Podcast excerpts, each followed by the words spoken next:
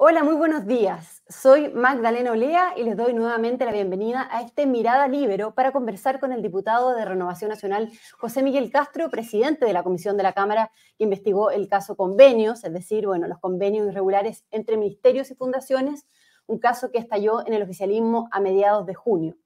Esto luego de que ayer esta comisión investigadora votara su informe final, que se aprobó con ocho votos a favor y cinco en contra, y que, bueno, entre otros aspectos, le hace un reproche al ministro de Vivienda, Carlos Montes. Diputado, muy bienvenido. ¿Cómo está? Muy bien, gracias Magdalena. Parece que tenemos un poquito de fase en algunos momentos, así que se me corta un poco, usted me dice, eh, pero efectivamente eh, acabamos de terminar el día de ayer la comisión investigadora, así que lo que quiera preguntarme, feliz de poder responderle. Bueno, preguntarle, diputado, qué le pareció la votación de ayer, si usted quedó o no quedó conforme con lo que se estableció. Sabemos que el principal nudo era, eh, bueno, el ministro Carlos Montes, como yo mencionaba, y de hecho ahí se atenuó la redacción original que planteaba una negligencia inexcusable del ministro y finalmente eh, se eh, acusa a Montes de una reprochable inobservancia preguntarle también en ese punto, en ese aspecto, diputado, qué significa este cambio en concreto, qué significa esto de la reprochable eh, inobservancia, ¿no? Bueno, significa la posibilidad. Sí, eh, diputado, ahí creo que, quedó en silencio. Está sin, sin. Se mutió el audífono. Ahí sí, ahí sí. Ahí sí. Ya, eh, significó que hubiésemos tenido dos votos más y si no, probablemente el informe se hubiese rechazado esto podría haber traído una repercusión de que hubiese salido sin informe, eh, eh, o sea, sin en el fondo una conclusión de parte de la comisión, pero eh, independiente de la palabra que se ocupa dentro del texto, está también relacionado al artículo número 49. y este artículo número 49 habla de la delegación de firma, que efectivamente el ministro Montes, si se puede pensar de la siguiente forma, él no procuró eh, que su firma, su delegación de poder, en el fondo que lo puso en la subsecretaria y en los Ceremis, haya sido utilizada de buena manera. Eso es sumamente grave y eso está en el informe. ¿A qué me refiero? A que si yo entrego esa delegación de poder, lo que le estoy diciendo, usted haga lo que estime conveniente, pero eso no me libera a mí de la responsabilidad de lo que se haga con mi firma.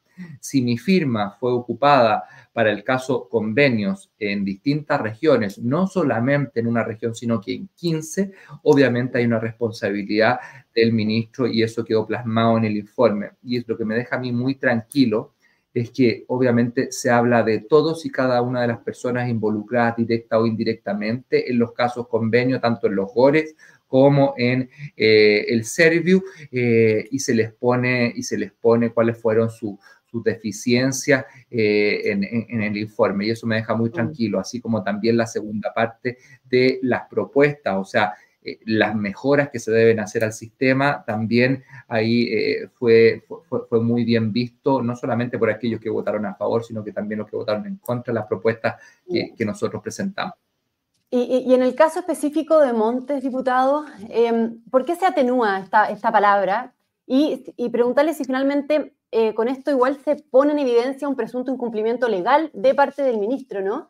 ¿Y qué significa, eso también? Efectivamente, sí, hay, un incumplimiento, obviamente, y el incumplimiento es que en el fondo él no se preocupó, tuvo una inobservancia en cuanto a la delegación de firma. O sea, yo lo pongo siempre como, como, como el, el caso, por ejemplo, si uno piensa en una empresa, si uno tiene un gerente general y el subsecretario siendo el gerente de compras, por ejemplo, va y se gasta toda la plata de la empresa en eso, quiebra la empresa o la deja en una posición pésima, la verdad es que aquí no solamente tiene que responder el gerente de compras, sino que también el gerente que en el fondo le dio la potestad de comprar, que es el ministro en este caso.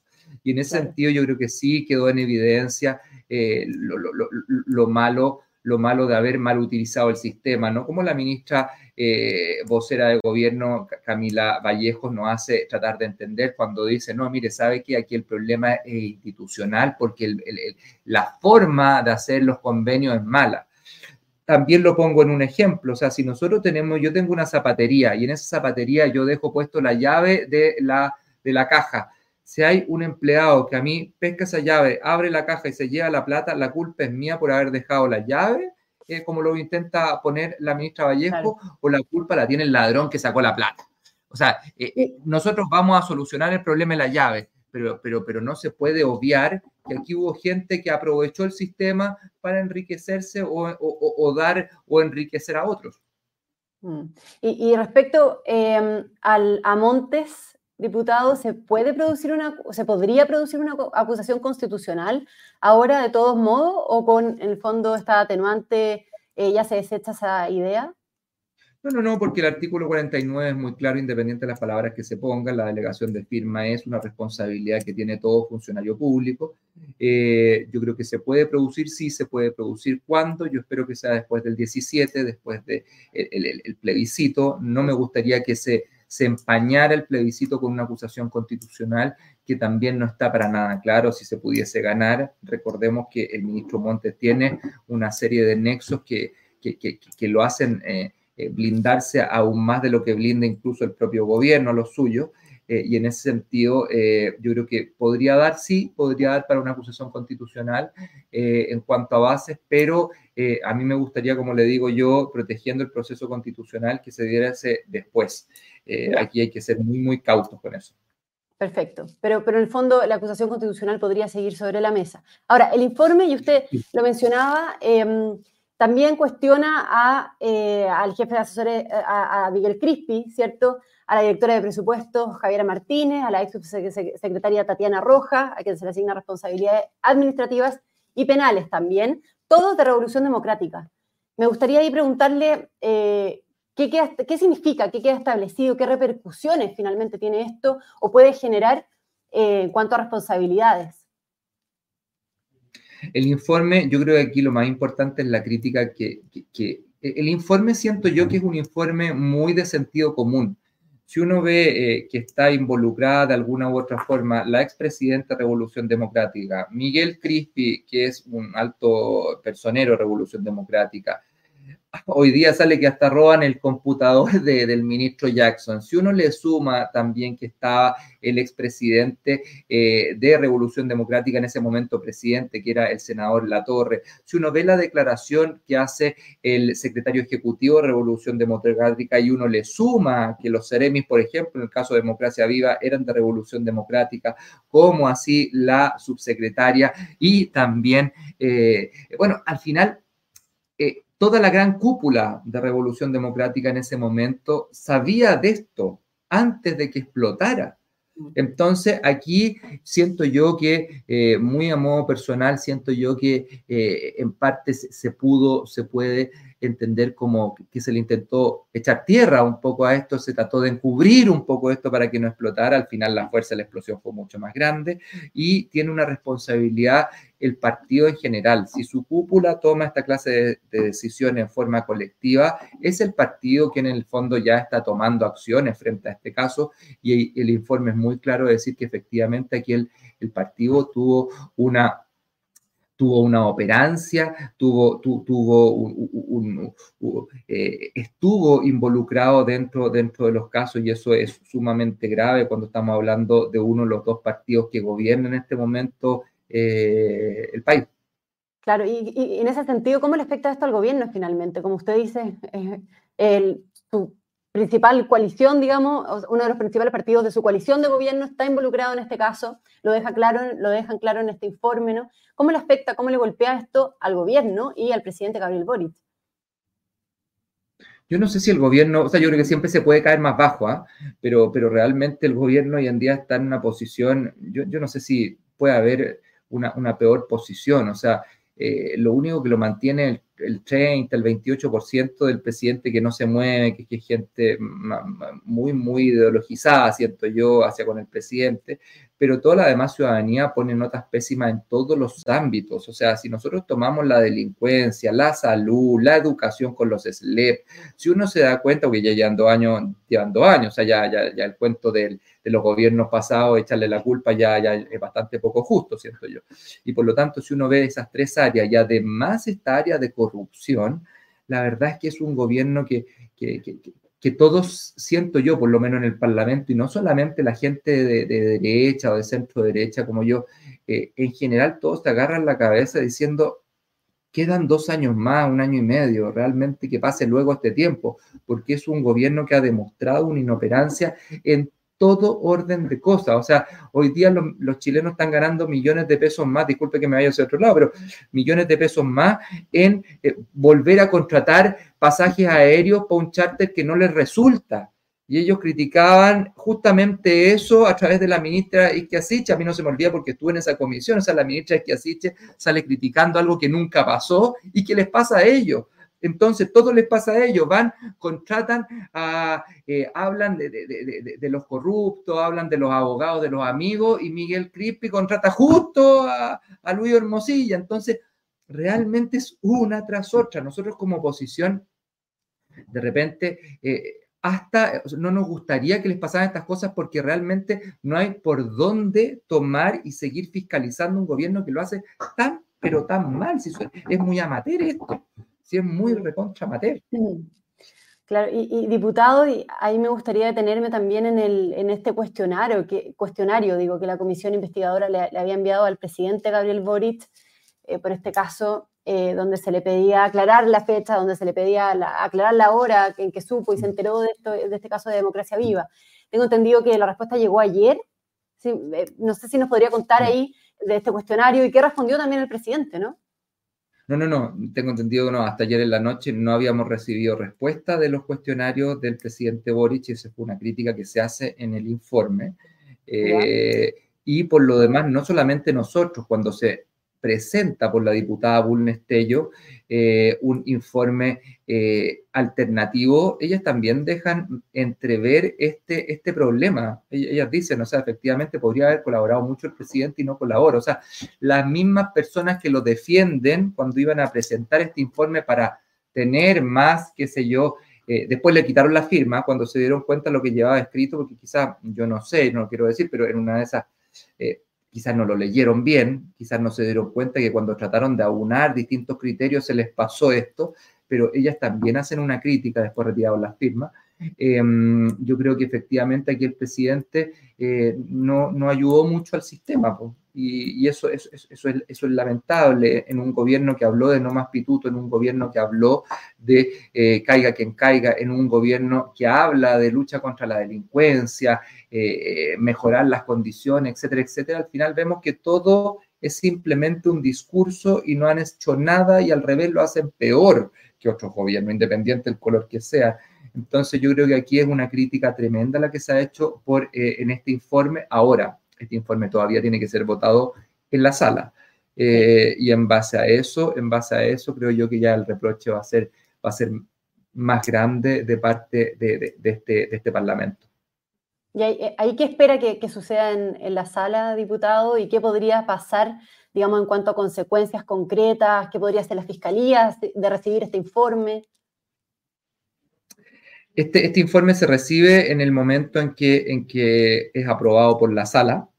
Eh, y eh, yo creo que lo que va a pasar es que va a haber un fallo no tan, tan eh, airoso como lo tuvimos ayer, porque el socialismo democrático sigue blindando al ministro Monte, sigue blindando a ciertas personas, han dejado caer al Frente Amplio, o sea, lo dejaron caer, eso, eso, eso, eso me queda claro, pero están defendiendo irrestrictamente a Monte y en ese sentido podríamos quizás ver algunos descuelgues que nos permitan llegar a la cifra de tener el 50 más 1. Eh, yo espero eso, voy a conversar también con muchos diputados que están dudosos y hacerles entender que aquí no se trata de defender a una persona, sino que se trata de la credibilidad que debe tener la ciudadanía con respecto a sus parlamentarios. Si no somos capaces de aprobar un informe así, quiere decir que efectivamente los compadrazos, el amiguismo le ganó al sentido común. Ya, y, respecto a, las consecuencias políticas, eh, perdón, o jurídicas Em, tras esta votación, si es que se termina aprobando en, en sala, digamos, eh, ¿cómo, cómo ve ese tema? Sí, eso, bueno, ahí las consecuencias será el Ministerio Público, el Consejo de Defensa del Estado, que ha sido sumamente lento. Yo ahí hago una crítica directa al Consejo de Defensa del Estado. Eh, hemos visto un Consejo de Defensa del Estado muy, muy lento y tendrá que ser el Ministerio Público a través eh, de los distintos fiscales eh, y quienes están llevando esto, quienes en el fondo tomen las responsabilidades penales que se deban tomar con las personas. A mí no me extrañaría ver un par de personas nuevas desfilando por tribunales y quizás algunas personas ya con algún tipo de condena de tipo penal. ¿Y algunas personas nuevas, dice? Sí, algunas personas nuevas eh, dentro del estamento propio del ministerio, porque hay una cosa súper eh, complicada, Magdalena, y algo que yo le he reprochado muchas veces al ministro Montes. Ministro, aquí había gente que debería haber estado dentro de los sistemas de control del ministerio, independiente del tiempo de contrato, si llevan 2, 4, 6, 20 años, y esa gente no actuó de, una, de una forma adecuada, como sí actuaron los, eh, las personas dando a conocer esto, las personas del MIMBU de eh, la región de Antofagasta, la cual yo represento. Entonces, si es que esas personas siguen trabajando hoy en día, es netamente porque se les ha mantenido dentro del cargo, porque los sumarios han sido sumamente lentos o porque no van a llegar a ninguna parte. Yo esperaría que sí el Ministerio Público por lo menos pudiera dictaminar eh, con respecto a esas personas. Mm.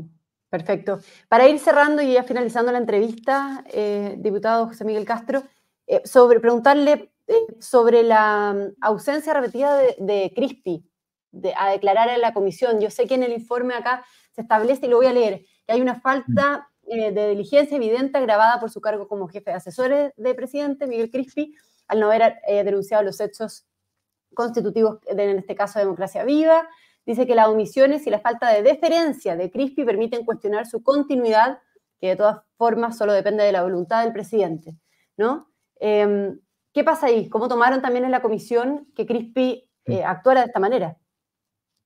Yo creo que se ahondan, se ahonda, hay, hay dos temas, uno que, se ahonda y es eh, el que esta, esta generación de políticos, estos nuevos políticos que llegaron a tomar eh, la moneda, eh, efectivamente eh, están y piensan bajo la tesis del ministro Giorgio Jackson, que son una generación iluminada que tiene o debe recibir otro trato, porque ellos tienen un nivel de ética mayor que, las demás personas. En ese sentido, él se escuda en una teoría que la verdad es que fue rebatida y fue tirada completamente al suelo, una, teoría del ministro, eh, este, de, este, ministro de Justicia, que lo que hacía era, bueno, pues Pega tiene que defenderlo nomás, pero, pero defendía a, Miguel Crispi. Yo creo que lo que se consiguió ahí es darnos cuenta de que efectivamente son personas que creen que estar con un nivel moral por sobre, número uno. Y número dos, em, eh, yo creo que fue una tremenda... Eh, problema que se autogeneró este mismo gobierno y ahí un poco volvemos a lo que es eh, los problemas y los tropiezos que tiene este gobierno una y otra vez, que ellos solo se meten en este problema. Así que Miguel Crispi hubiese ido a, declarar la primera vez, no hubiésemos tenido todo este show mediático que lo generaron ellos mismos. Entonces, yo creo que ahí eh, son problemas, son, puntos en falso que ellos mismos cometen, nosotros nos los empujamos a eso y dejan y quedan muy mal frente a la ciudadanía. Yo creo que eh, hoy día se está juzgando a un gobierno por, por toda esta clase de errores eh, no forzados que cometen una y otra vez. Perfecto. Diputado José Miguel Castro, presidente de la Comisión Especial Investigadora de la Cámara, que bueno, investigó este caso convenios. Muchísimas gracias por haber podido darse el tiempo de haber conversado esta mañana con nosotros. A usted, Magdalena. Muchas gracias a usted y a todo su equipo. Gracias. Muchas gracias. Gracias y también a todos quienes nos sintonizaron, en especial, por supuesto, a la red Libero. Nos vemos nuevamente en un Mirada Libero. Que tengan buena tarde. El Libero, la realidad como no la habías visto. Haz que estos contenidos lleguen más lejos haciéndote miembro de la red Libero.